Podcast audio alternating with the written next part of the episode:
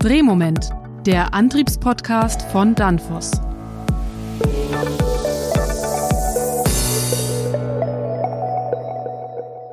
Hallo, liebe Zuhörerinnen und Zuhörer. Willkommen zu einer neuen Folge von Drehmoment, dem Antriebspodcast von Danfoss. Mein Name ist Robert Weber und ich bin der Host dieses Podcasts.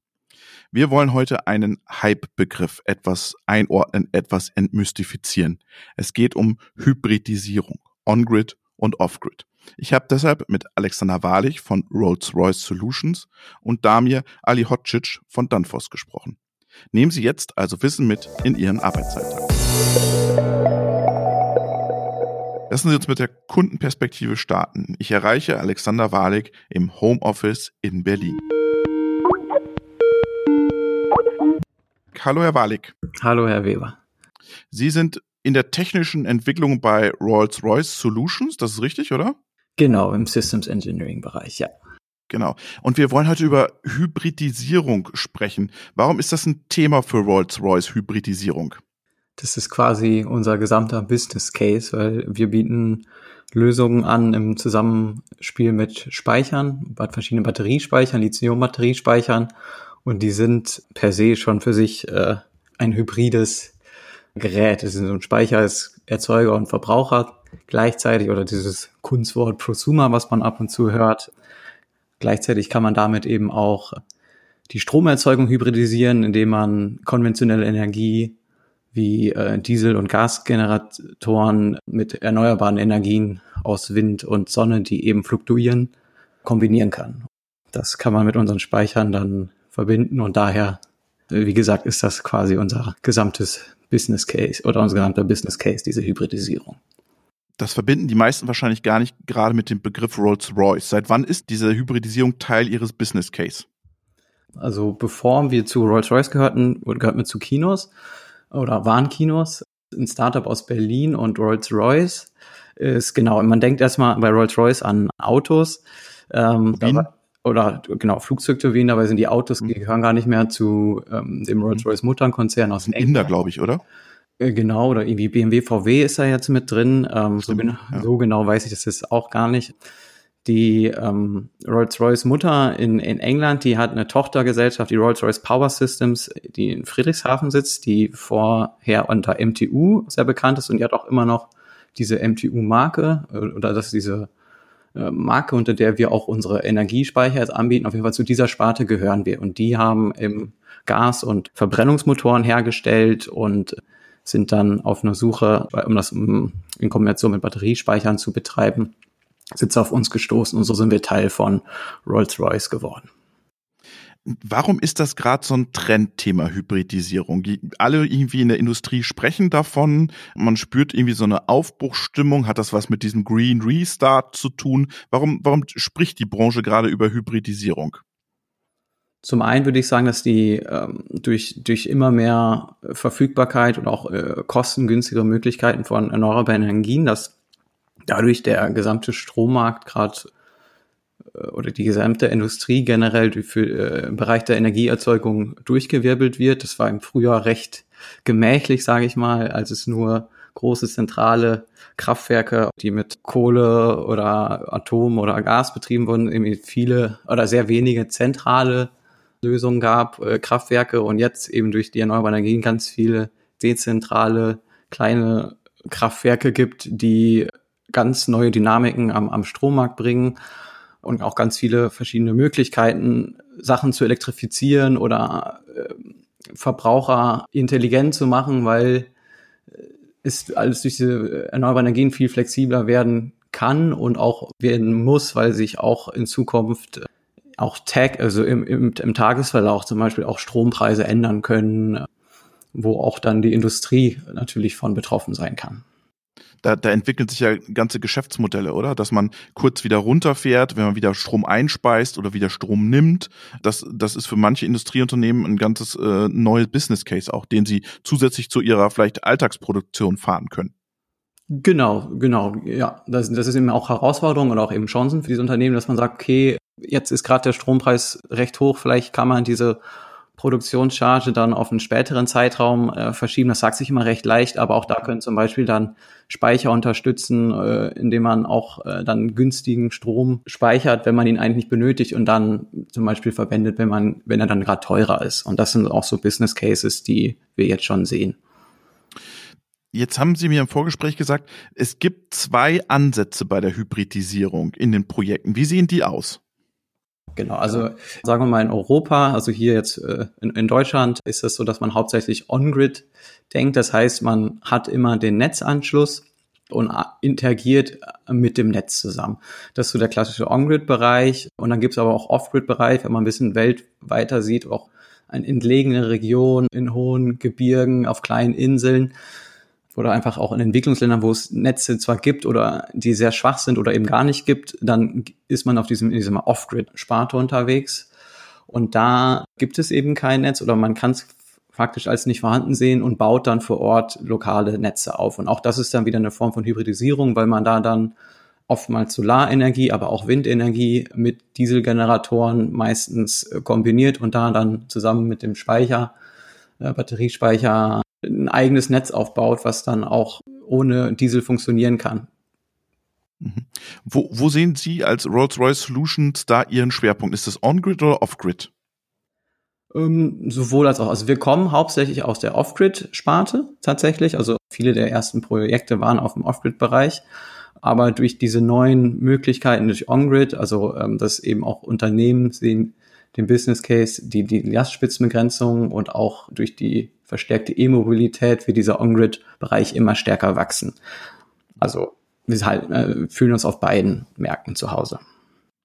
Sie haben ja eben schon mal diese Prosumer-Fabrik angekündigt. Da haben wir dann mit DC-Netzen und AC-Netzen zu tun. Das haben wir schon mal besprochen in einer Folge. Aber wenn die Fabrik wirklich Prosumer wird, dann brauche ich ja wirklich einen Batteriespeicher, der dann im Prinzip auch mir sozusagen die Möglichkeit gibt, was rauszugeben, aber weiter zu produzieren. Sie haben gerade gesagt, da kommt ganz viel in der Entwicklung. Wir sehen ja heute schon, dass die, dass die Logistikzentren Solarzellen auf den Dächern haben. Ist das im Moment verschenkt, diese Energie, oder äh, wie würden Sie das definieren? Nee, also verschenkt ist sie definitiv nicht. Also es gibt ja oft, wenn sie die äh, Einspeisevergütung. Genau, es gibt ja die Einspeisevergütung, sie wird eben nur eben zunehmend geringer. Das heißt, für, für neuere äh, Systeme lohnt sie sich tendenziell später. Oder ich meine, die, natürlich sinken natürlich auch die Gestehungskosten, aber generell sinkt da die Vergütung erstmal und man speist sie eben sofort ins Netz ein oder eben kann sie dann eben nur verbrauchen, wenn die Sonne gerade scheint. Und das ist dann eben mittags. Wenn es jetzt nicht zu dem typischen Lastprofil des Unternehmens passt und die Einspeisevergütung äh, jetzt sinken, dann hat man da ein bisschen was verspielt. Da wäre es dann sinnvoller zu sagen, okay, wir speichern jetzt die Energie mittags wenn wir die dann eher früh morgens und spät abends brauchen und, und nutzen dann die gespeichert, zwischengespeicherte Solarenergie dann, wenn sie benötigt wird. Wenn man eben nicht den Produktionsablauf dem Energiedargebot anpassen kann vielleicht ganz interessant, ich war mal bei BMW in Leipzig, mhm. die nehmen die alten i3-Batterien, die im Prinzip äh, nicht mehr im Fahrzeug die volle Energie und haben sich selber so einen Batteriespeicher da im Werk gebraut ähm, und nutzen diese, diesen Batteriespeicher für ihr Werk in Leipzig. Das war so ein bisschen so ein Show-Effekt, hatte ich das Gefühl, aber sie machen das wirklich. Aber wie komplex ist das für eine Industrieanlage, so ein Speichersystem aufzubauen? Ich war tatsächlich auch mal im Werk in Leipzig da fand das auch sehr beeindruckend. Die Idee, Second Life Batterien zu verwenden, auch da halt muss man rum, da gibt es aber noch keinen großen Markt. Aber äh, zurück zu Ihrer Frage, also wie kompliziert das ist aufzubauen. Also es ist zum einen ähm, ein Speicherprodukt, sag ich mal, einfach eine Batterie sich hinzustellen. Das, das geht vielleicht noch recht einfach, aber also mit einer Batterie alleine, das ist noch nicht getan. Man braucht dann auch Lösungen dazu, weil wie es vielleicht jetzt schon raushörbar ist, ähm, dass es eine Menge Anwendungsfälle gibt. Das heißt, man hat jetzt den Speicher da und muss ihm jetzt sagen, was er machen muss. Und da muss man eine gewisse Intelligenz mitbringen, Steuerung, also Microgrid-Controller heißt das bei uns, der dann die verschiedenen Anwendungsfälle, was man machen möchte, auch dann damit bedienen kann. Und das ist dann, was eben nicht mehr so einfach ist und wo man dann ja gute Lösungen für braucht. Jetzt haben wir, habe ich immer das Gefühl, an den Strom haben wir uns irgendwie lange nicht dran gewagt, da was Digitales zu tun. Ja, Sie haben jetzt einen Microgrid einen Grid Controller genannt und da hat man gesagt, naja, da lassen wir die Finger von, wir machen digitale Prozesse in der Automatisierung, strauschen Daten aus, aber an die Energie, da gibt's ein aus meiner Sicht Nachholbedarf, auch was Kommunikationsprotokolle bedeutet oder auch was, was Infrastruktur bedeutet. Oder sehen Sie das anders? Mm, nee, also es ist schon so, dass das, glaube ich, immer sehr konservativ angesehen wurde, weil auch das ist auch vielleicht in Deutschland noch mal verstärkter als in, in anderen Ländern, dass man sich sehr an diese hohe Verfügbarkeit und diese, diese Sicherheit gewöhnt hat, die man auch überhaupt nicht in, in Frage stellen will, aber und dann vielleicht ein bisschen dann konservativer rangeht, sagt, uh, wenn wir jetzt was ändern, dann gefährdet das. Aber vielleicht das als eine Erklärung, warum man da auch äh, von den größeren äh, Strombetreibern her ein bisschen auch ängstlicher oder nicht ängstlicher, aber zurückhaltender reagiert hat auf solche Veränderungen. Ähm, das wurde aber angestoßen und das kommt jetzt und jetzt so langsam merkt man auch immer mehr die Chancen, die sich dadurch ergeben, sodass ja die Einstellung dazu ändert. Mhm. Wer sind so Ihre Kunden? Kommen da auch Mittelständler oder sind das eher Konzerne, die sagen, jetzt wollen wir mit Speichermedien arbeiten?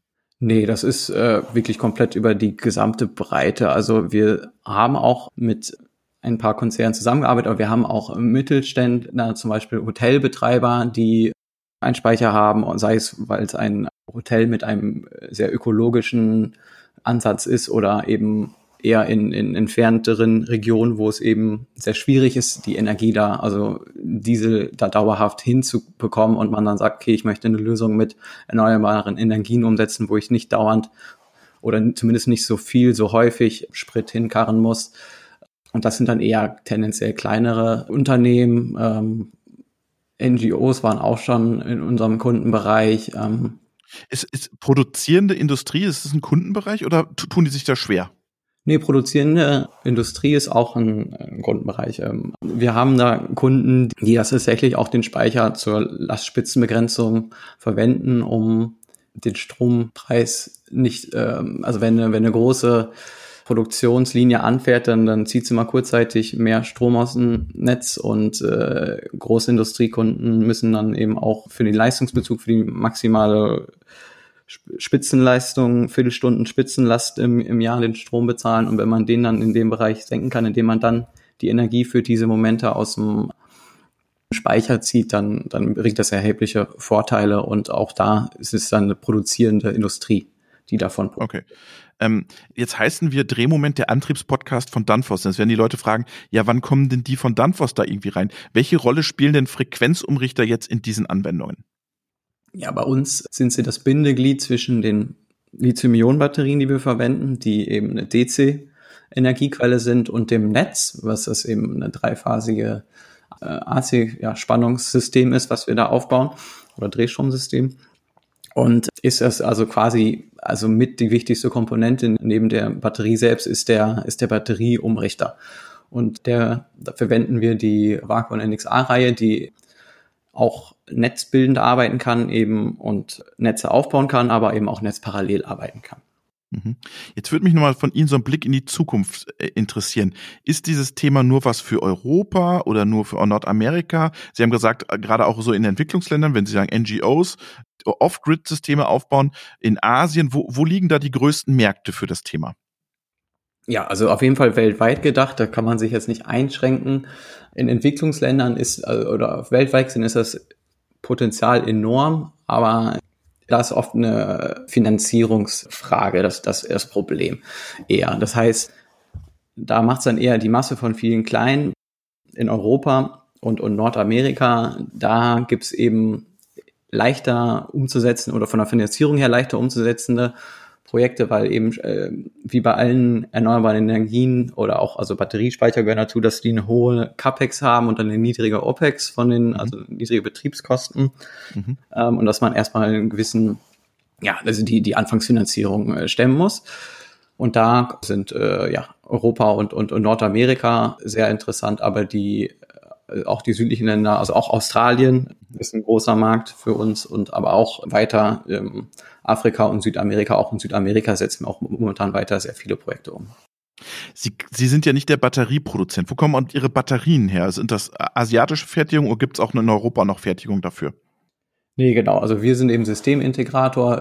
Wir beziehen die Batterien aus Asien, wie sagen, aus, aus Korea. Ähm, es gibt auch in Europa Batteriehersteller und wir sind auch immer auf, weiter auf der Suche nach neuen Lieferanten. Mhm. Momentan kommen alle unsere Batterielieferanten aus, aus Asien. Wie ist da die Nachfrage? Weil jetzt kommt die Automobilindustrie auch dazu. Noch mehr Batterien. Äh, merken Sie das, dass da ein Hype an, an Nachfrage da ist? Ja, also, also, dass es diesen Hype gibt, das merken wir schon. Also wir hatten auch schon in der Vergangenheit das äh, Herausforderungen, an Batterien mal ranzukommen. Das hat sich aber inzwischen wieder gelegt, weil wir auch inzwischen weiter gewachsen dass wir mehr Batterien oder mehr Megawattstunden abnehmen können und das jetzt nicht betroffen sind, dass wir da in, in, Konkurrenz sehen, aber man merkt insgesamt einen Hype auch durch die Elektromobilität an Batterien, dass auch immer mehr Anbieter gibt. Die Entwicklung ist enorm, sowohl von der Technik her, also die, die, Technologie, also die Energien werden immer dichter von der Energie, aber gleichzeitig sinken auch die Kosten, also sehr schnell. Da kann man wirklich einen Hype sehen quasi. Also die Preise für die Zukunft, die sehen wirklich gut aus.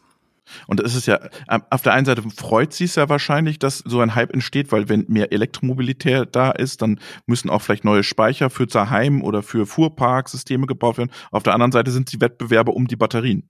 Ja, also so ein zweischneidiges Schwert. Genau, natürlich. Also wir müssen uns da eben auch über diesen Lösungsansatz definieren, dass eben eine Batterie alleine ist nicht das Produkt und das ist das ist einfach wirklich so diese diese erst die Microgrid-Steuerung auch das das gesamte Integrieren mhm. eine Batterie ist eine sehr empfindliche Komponente da muss die muss temperiert werden überwacht werden und eben auch dann sinnvoll eben mit der Microgrid-Steuerung eingesetzt werden und und da ist dann unsere Stärke. Was sind das, das würde mich am Ende nochmal interessieren, so Kommunikationsprotokolle, die Sie dann nutzen? Ich komme jetzt aus der, aus der Industrieautomatisierungswelt, Profinet, Profibus. Was gibt es da in der Energiewelt für Kommunikationsprotokolle? Also ähm, in dem Markt, wo wir uns hauptsächlich befinden, ist Modbus quasi der de facto Standard, sage ich mal. Es ist schon sehr alter Standard und jetzt auch äh, nicht unbedingt der sicherste, aber so wie er eingesetzt wird, kann man ihn sicher machen. Und das ist der, ja, schon der de facto Standort, aber wir bieten da eine Menge an, also das kann man anpassen, sage ich mal. Also es ist erweiterbar. OPC UA ist auch, wird auch angefragt, bieten wir auch an. Ähm, okay. Die Netzbetreiber haben dann nochmal, wenn man eben jetzt wieder on-grid ist, die Netzbetreiber haben dann wieder andere äh, Schnittstellen, die dann auch unterstützt werden. Okay. Vielen, vielen Dank, Alexander Warlig, und schöne Grüße nach Berlin. Ja, danke. Wir kommen jetzt von der Kundenperspektive zur Danfoss-Perspektive. Also ab zum Gespräch nach offen. Gegenüber sitzt Damir Alihocic. Alihocic. Damir Alihocic. Perfekt. Hallo Damir. Hi, grüß euch. Wir sprechen über Hybridisierung. Ich habe ja schon mit Kollegen mit dir über das Thema Hybridisierung gesprochen, High-Power-Hybridisierung, Marineanwendungen. Erzähl uns doch mal, was machst du im Bereich Hybridisierung bei Danfoss? Meine Hauptaufgabe äh, ist das ganze Thema Hybridisierung, allerdings äh, landbasiert. Also das heißt, In der Fabrik? Alles, jein, äh, alles, was wir sozusagen auf festem Boden installieren. Alles, was fern vom Wasser ist äh, und in die Richtung geht, obliegt dann meiner Verantwortung. Was, was heißt Hybridisierung jetzt auf dem Land? Wie unterscheidet sich das zu Marine? Man muss vielleicht erklären, ähm, Hybridisierung, was bedeutet es überhaupt? Oder was ist der Zweck? Äh, ich sag mal, bei landbasierten Anlagen ist der Zweck, sage ich mal, von Hybridisierung, wenn ich es jetzt auf ein Wort reduzieren müsste, Effizienzsteigerung. Also man versucht einfach mit Hilfe unterschiedlicher Energieerzeugeranlagen und eventuell einem Speicher Energiebedarf und Energieerzeugung bestmöglich aufeinander abzugleichen mit dem Ziel eben Effizienz zu steigern. So könnte ich es zusammenfassen.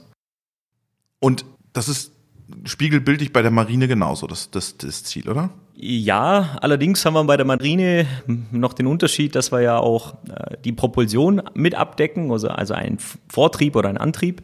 Das haben wir natürlich bei landbasierten Anlagen nicht. Wir müssen die Batterien nicht irgendwo hinfahren, sondern ähm, wie gesagt, die werden meistens fest installiert.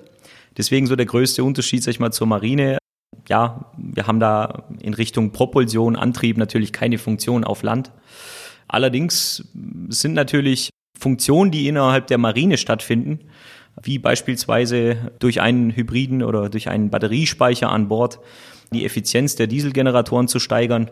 Ähm, das kann man eins zu eins mit auf die, auf die landbasierte Anwendung übernehmen. Also vielleicht kurz erklärt, meistens habe ich in der Marine mehrere Generatorenanlagen und die laufen alle dann letzten Endes auf, auf einer Halblast um sozusagen schnell auf einen Lastsprung reagieren zu können. Also ohne, dass man dann zunächst eben einen weiteren Dieselgenerator aufschalten müsste, bis der dann belastbar ist.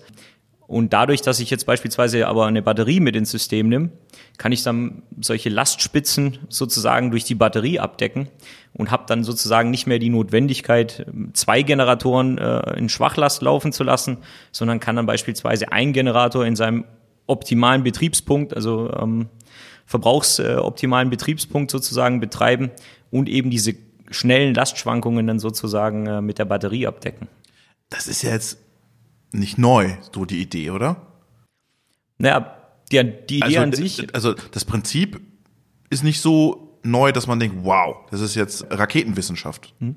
Nee, ganz klar. Ich sag mal, die Technik ist bewährt. Es ist natürlich so, dass durch den Fortschritt auch der Batteriespeichertechnologie sich auch die Preise kontinuierlich für die Kilowattstunde nach unten entwickeln.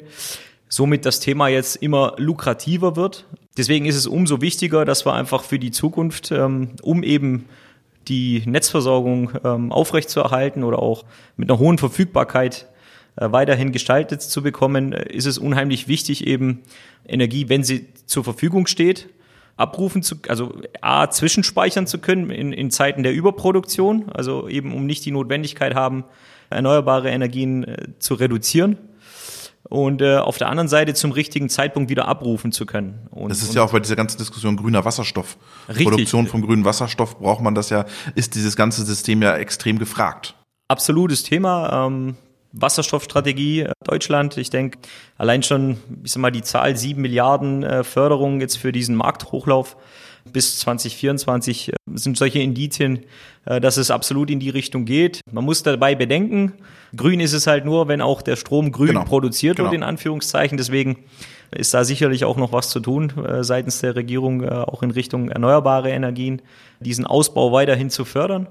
Aber genau da liegt der Schlüssel in Energiespeicherung und in Energieumwandlung. Also wie gesagt, ähm, grünen Strom mit Elektrolyseverfahren sozusagen zu, zwischenzuspeichern. Da können wir jetzt oder da äh, bestehen die Möglichkeiten eben auch beim bereits bestehender Gasinfrastruktur den erzeugten Wasserstoff einzuspeichern in großen Mengen und den bei Bedarf dann sozusagen wiederum rückzuverstromen oder für andere Sektoren dann zu nutzen.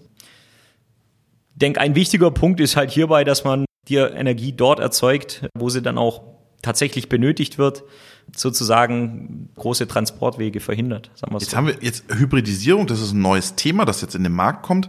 Unser Stromsystem oder Energiesystem beruht ja auf einer Infrastruktur, die ist 50, 60 Jahre Mhm. alt. Da ist ja wenig passiert in den letzten Jahren an Technologie.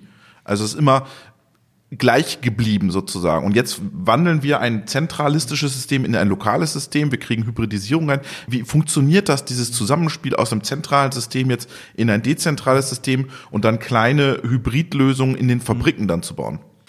Genau, ist richtig. Also es ist schon so, dass natürlich jetzt auch äh, mit dem Bedarf der, steigenden Energie äh, auch das Netz sukzessiv ausgebaut wurde.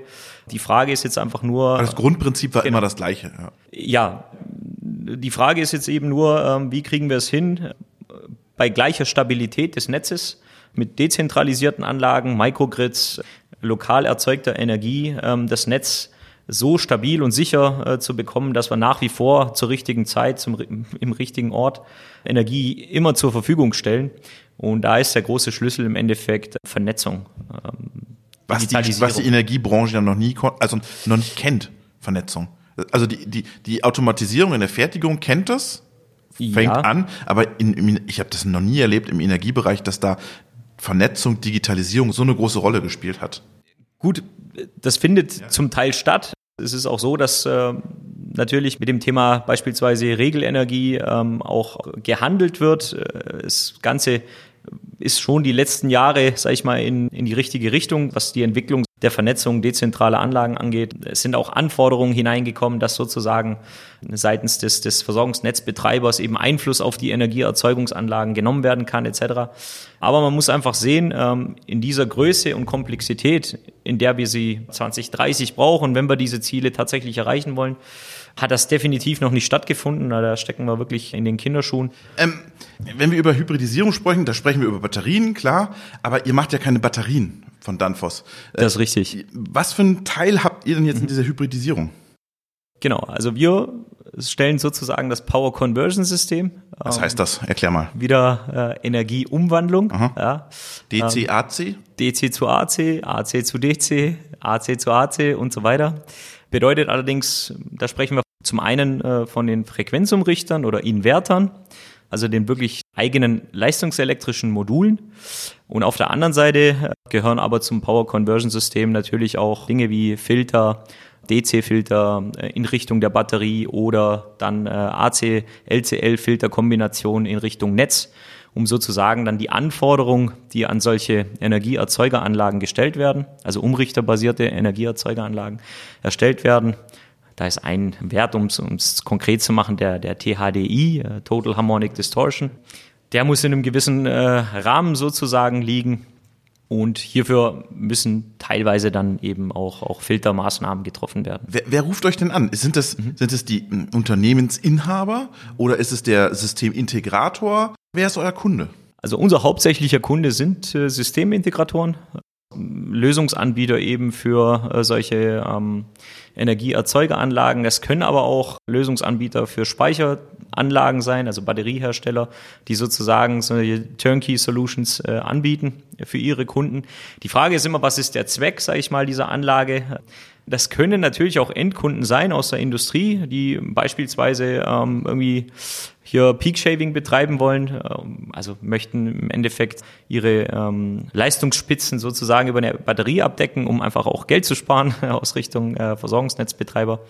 Die fragen schon bei uns an, meistens oder wir arbeiten hier halt eben mit Systempartnern, die wiederum unsere ähm, Komponenten einsetzen.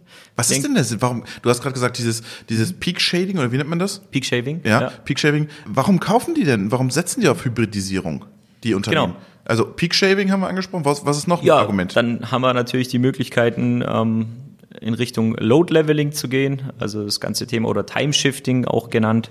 Da geht es im Wesentlichen drum, bei Überproduktion Energie einzuspeichern und zu einem späteren Zeitpunkt, wenn beispielsweise ähm, Strompreise geringer sind oder dementsprechend, äh, wenn die Eigenversorgungsanlage, ich nehme mal an, äh, ein Industriekunde hat eine große Photovoltaikanlage auf dem Dach und kann diesen Eigenbedarf gar nicht nutzen, dann kann er diesen, diesen Strom einspeichern sozusagen und dann zeitverzögert für seine Industrieprozesse dann nutzen. oder ins sozusagen. Netz einspeisen, wenn es gebraucht Oder ins Netz einzuspeisen, da sprechen wir dann wiederum von Regelenergie, dass man dann sozusagen am Stromhandel eben teilnimmt. Das ist ein Geschäftsmodell beispielsweise.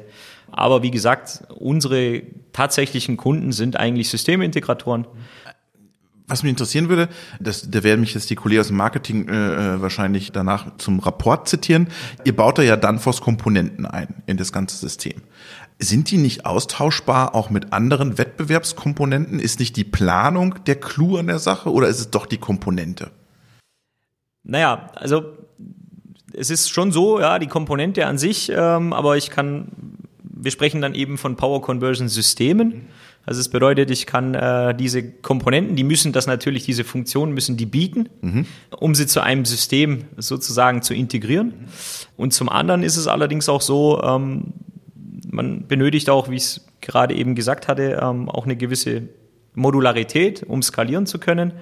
Ich sag mal, die Flexibilität unserer Produkte, die das eben äh, bietet, Das musst du jetzt sagen. Das muss ich nicht sagen. Es ist wirklich, Okay. äh, es ist wirklich der Fall. Ähm, ist, denke ich, ein Alleinstellungsmerkmal und insbesondere die Einfachheit, diese Komponenten zu einem System auch auf logischer Seite zu integrieren. Da liegt nämlich der Schlüssel, ähm, diese übergeordnete Regelung solcher Systeme, solcher hybriden Erzeugeranlagen. Ja, da steckt letzten Endes final der Hirnschmalz drin, ja, wenn ich das so sagen darf. Und ähm, Aber da habt ihr nichts mit zu tun. Das ist ja eine übergeordnete Software, die Das der ist- Systemintegrator baut. Das ist, das ist richtig, aber die Frage ist immer, wie reagiert dann ein System eben auf solche Stellsignale, die von der übergeordneten Steuerung kommen? Der Vorteil eben unserer Power Conversion Systeme ist einfach der, liegt wirklich in der Einfachheit, wie dieses System interagiert. Viele Dinge können bereits parametriert werden, so dass ich, dass ich eigentlich aus übergeordneter Steuerungssicht keine großen Aufwendungen betreiben muss, äh, ähm, wie ich eben solche Leistungsmodule dann einzeln irgendwo regeln muss. Ja. um es vielleicht jetzt äh, mit einem Satz zusammenzufassen. Das Ganze ist natürlich nicht, nicht ganz trivial, aber wie gesagt, der Hauptunterschied, würde ich, würde ich sagen, ist, ist die, die Einfachheit der, der Steuerung unserer Anlagen. Ja. Ist das dann noch Komponentengeschäft oder Lösungsgeschäft, was ihr macht? Genau, also sowohl als auch. Äh, ich würde ich würd sagen, äh, meiner Truppe Engineered Solution, ja, wie es der, wie es der Name schon sagt. Wir beraten wirklich den Kunden dahingehend, wie das System aufgebaut werden muss und sollte, können dem Kunden, je nachdem, ob er jetzt sozusagen unsere Komponenten integriert oder ob er sie eben in, bereits in einem integrierten Schaltschranksystem äh, kaufen möchte, können wir ihm eben vom Modul bis zum integrierten Schaltschranksystem alles soweit bieten. Deswegen würde ich sagen, äh, beides, unser Weg ist eigentlich immer den Kunden dahin zu bringen, dass er am Ende selber in der Lage ist, unsere oder die richtigen Module auszuwählen und zu einem System zu integrieren. Ja, das ist immer das finale Ziel. Also wir nehmen ihn gerne mal mit an die Hand, beraten da ist den. ja auch einfacher für euch, wenn ihr einen Webshop kauft, einfach. Ja, natürlich. Also jetzt übertrieben muss, formuliert, ja? Man, man, muss natürlich immer, immer sehen, ähm, das Engineering kostet Geld. Mitunter möchte man dann den Kunden letzten Endes durch das Engineering unterstützen, aber auch dahin bringen, dass er fähig wird, die Systeme selber oder die Komponenten selber zu einem System zu integrieren. Das bedarf immer gewisser Projekte und gewisser Erfahrungen. Ähm, aber das Ziel ist dann natürlich schon, äh, nicht einmal Projekte irgendwie ähm, durchzuführen, sondern ja, ein Kunde, der, der sich, der sich einen, guten Business Case überlegt, äh, uns fragt, hey, wie wollen wir das machen, wie wollen wir das gestalten, wie können wir das eben so gut wie nötig machen, eine Lösung zu erarbeiten und dann den Kunden sozusagen sukzessiv an die Hand zu nehmen, dass er seine Anlagen später in hoher Stückzahl einfach ja, selbstständig in verkauft, hoher Stückzahl ist das Stichwort. Verkauft bekommt, genau. Ja. Vielen Dank. Ich als damit. Business Developer muss ja. das natürlich sagen. Vielen Dank. Vielen Dank. Danke euch. An Hybridisierung kommt die Industrie nicht vorbei. Gerade auch deshalb, weil wir immer mehr erneuerbare Energien im Netz bekommen. Ich fand, das war eine sehr entmystifizierende Folge zum Thema Hybridisierung. Ich hoffe, es ging Ihnen genauso. Ich wünsche Ihnen alles Gute, bleiben Sie gesund, bis zum nächsten Mal.